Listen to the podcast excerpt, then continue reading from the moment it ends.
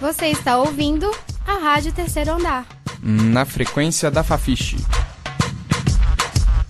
Um projeto de ensino, pesquisa e extensão vinculado à disciplina Radiojornalismo e Mídias Digitais, do Departamento de Comunicação Social da UFMG. Coordenação geral, professora Sônia Pessoa. Você já ouviu falar em Battle Royale? Esse é o novo gênero dos videogames que em menos de dois anos tomou conta do mercado e arrecadou quantias inimagináveis de dólares. Mas como funciona um Battle Royale ou Batalha Real em português? Isso você descobre agora comigo, Danilo Drummond, aqui na Rádio Terceiro Andar.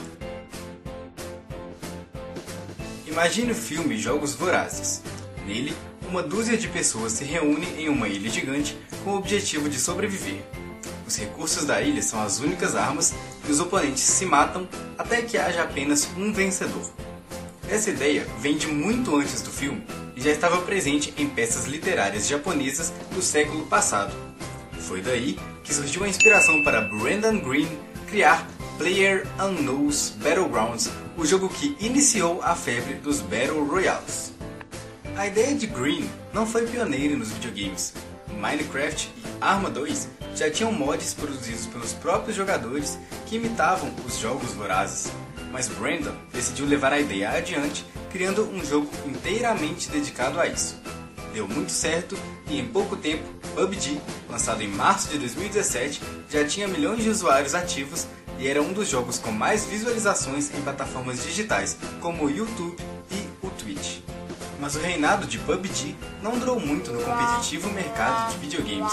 Em agosto de 2017 surgiu seu maior concorrente, Fortnite.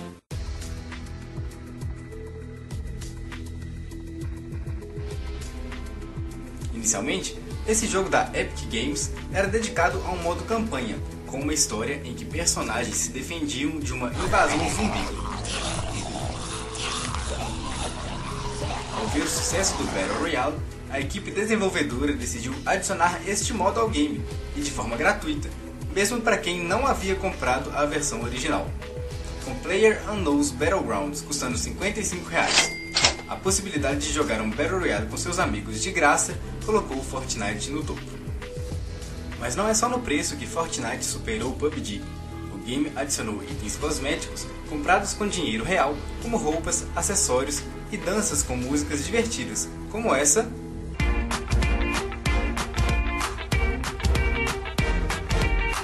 e essa.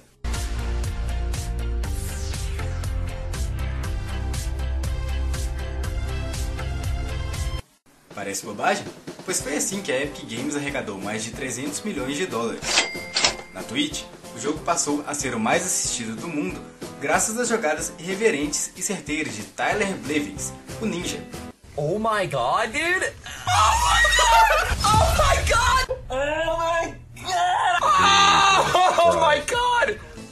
Mesmo o mundo musical e futebolístico entraram na onda de Fortnite. O rapper Drake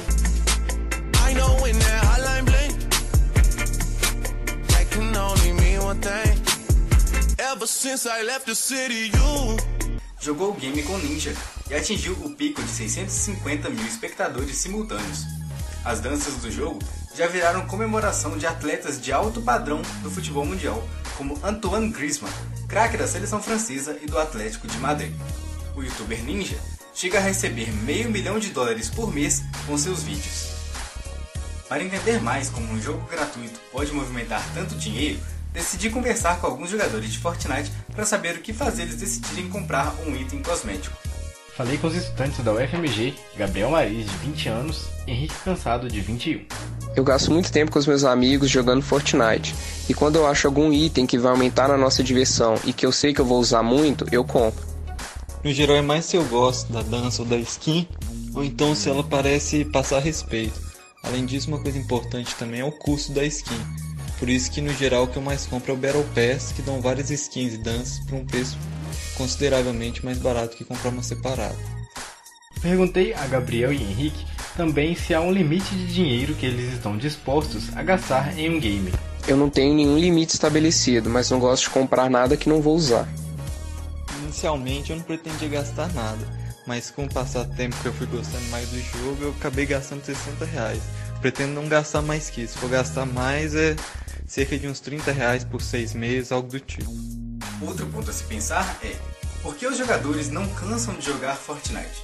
Após vencer uma partida sendo o único sobrevivente, não há nenhuma conquista real. A única opção é começar outra partida em busca da vitória. Qual a motivação então para se seguir jogando Fortnite? Gabriel e Henrique, além do estudante Warley Carneiro, de 18 anos, apontaram diferentes motivações. Além do prazer da vitória, eu faço novos amigos e me aproximo de quem eu jogo. Não importa só vencer o jogo, mas o processo de aprender a jogar melhor e dominar tudo que o jogo oferece. Apesar de não ganhar nada, tem algumas estatísticas né, do jogo que afetam, mas o principal mesmo é tentar ir melhorando cada vez mais para poder conseguir fazer jogadas mais de efeitos. E além disso, um dos principais aspectos também que me influencia jogar Fortnite, poder jogar com os amigos, tudo. Eu acredito que se tivesse momento nenhum amigo meu mais jogasse, pararia de jogar Fortnite. Então acredito que esse seja o principal aspecto. Eu creio que mesmo não ganhando nada, o motivo de jogar é para ganhar, porque quando eu ganho uma partida eu sinto que eu tô melhorando cada vez mais, tô me superando, entende? Para entender a mudança que Fortnite causa no mercado dos games, não é preciso uma análise profunda. Os itens do jogo no Brasil são vendidos a preços que variam entre R$ 35 e 72 reais aproximadamente cada um. O que funciona para gerar lucro aqui são as microtransações. A loja do jogo traz 8 itens por dia em um revezamento de catálogo com mais de 100 itens e que só aumenta a cada semana. Dessa forma, um jogador pode hoje gastar 40 reais, mas na semana que vem encontrar uma nova dança ou roupa que lhe agrada muito e por isso gastar mais 35. De grão em grão, a galinha enche o papo. Você, um pra mim, dois pra você, um, dois pra mim, três pra você, um, dois, três pra mim. Outro ponto que passa a ser questionado de agora em diante é o valor de se comprar um jogo. Normalmente, os jogos com maior expectativa saem no Brasil custando de 150 a 250 reais. Tudo isso de uma vez só e sem nenhuma garantia de compra futura daquele usuário para a empresa. Com a atualização constante dos itens, Fortnite tira ao longo dos meses muito mais dinheiro do que os jogos tradicionais conseguem quando são lançados. Para além do lado financeiro, pesquisas indicam que o Battle Royale é mesmo o gênero do momento. Isso indica que nos próximos anos muitos jogos vão se dedicar a criar formatos de batalha real. No celular, Free Fire e Rules of Survival têm alguma relevância. Nas outras plataformas, jogos como H1Z1 e Horizon Source buscam uma sobrevida. Mas a verdade é que para desbancar Fortnite e Player Unknown's Battlegrounds será preciso mais inovação. Você acabou de ouvir o programa da terceira temporada da Rádio Terceiro Andar. Para saber mais, acesse ao nosso site e as redes sociais. No Facebook e no Instagram, você procura por Rádio Terceiro Andar. Para ouvir esse e outros programas, acesse nosso site www.radioterceiroandarufmg.wordpress.com.